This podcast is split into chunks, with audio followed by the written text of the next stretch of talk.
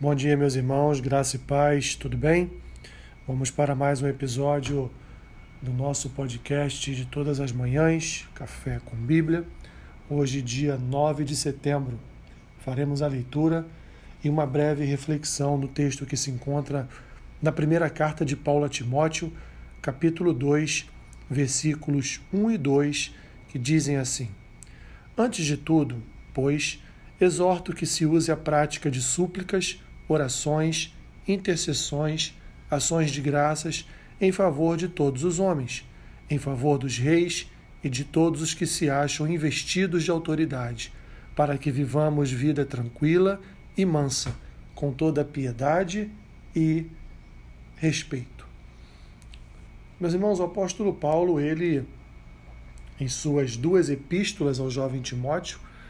além de exortá-lo a permanecer nas Escrituras, não se desviando dos textos, ele também exorta o jovem Timóteo a conduzir a igreja do Senhor na prática de súplicas, de orações, de intercessões e ações de graças em favor de todos os homens. E Paulo, Paulo deixa claro que quando ele fala em favor de todos os homens, ele não exclui, não exclui ninguém, ele não exclui reis,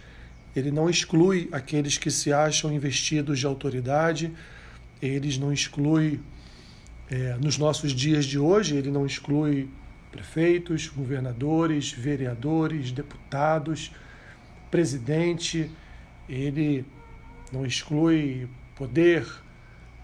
judiciário, enfim, ele não exclui aqueles a quem Deus atribuiu autoridade terrena para guiar a vida social e política do povo. Portanto, nós, como igreja do Senhor, nós temos, meus irmãos, como como como obrigação, como dever, é, um dever até mesmo cívico, de estar orando por nossas autoridades, porque cada um delas em que pese os seus pecados, em que pese a corrupção em que elas estão envolvidas, em que pese é, o caráter, em que pese estarem preocupadas ou não com o bem-estar é, de forma geral de toda a população, em que pese todas essas coisas, nós, meus irmãos, temos uma missão que é orar por estes homens e mulheres investidos desta autoridade, para que nós possamos então, como diz Paulo, viver uma vida tranquila e mansa com piedade e respeito, ou seja, não não estaremos com a nossa consciência pesada, pois exercemos aquilo para o qual fomos chamados, nós oramos por nossas autoridades, pedimos ao Senhor que, que revista é, políticos, revista autoridades é, que possam estar é, é, corroborando com o bem-estar da população. A nossa oração é essa, para que aqueles que se envolvem em corrupção sejam retirados por Deus do poder, para que eles sejam julgados segundo a, a, a lei, a lei terrena e, e, e haja uma renovação, haja uma substituição por, por aqueles que de fato querem, querem exercer esse ofício e trabalhar para o bem-estar do, do povo. Nós, como igreja, meus irmãos, nós devemos praticar a oração não só no nosso contexto interno,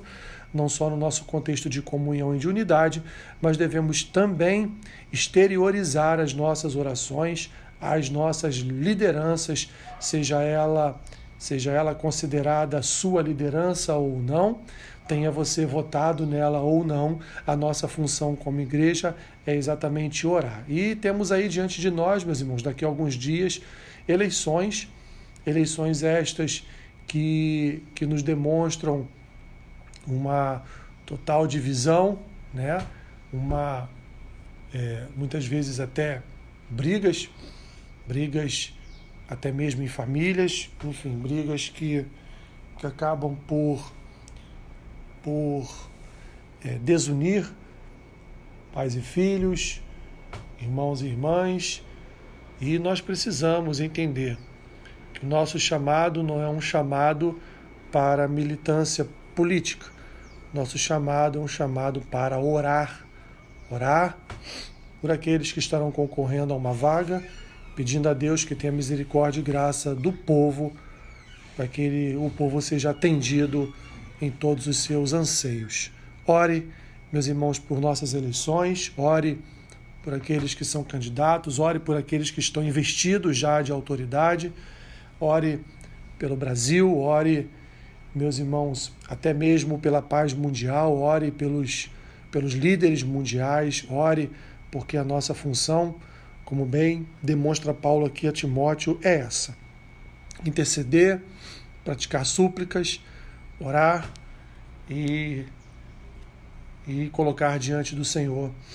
todas essas questões. Pai, nós pedimos a tua graça tua misericórdia, tua ajuda, para não nos esquecermos, Senhor, que temos um chamado para orar não só por nós mesmos ou por nossos irmãos, mas orarmos, Senhor, de uma forma geral por todos, todos os homens, como diz aqui Paulo, para que nós possamos então exercer exercer esse, essa vocação para a qual nós fomos chamados como igreja do Senhor. Abençoe o dia do meu irmão, da minha irmã seja com eles, suprindo cada uma das suas necessidades em Cristo Jesus. Assim eu oro, grato ao Senhor por tudo, em nome de Jesus. Amém. Que Deus te abençoe rica e abundantemente. Amém.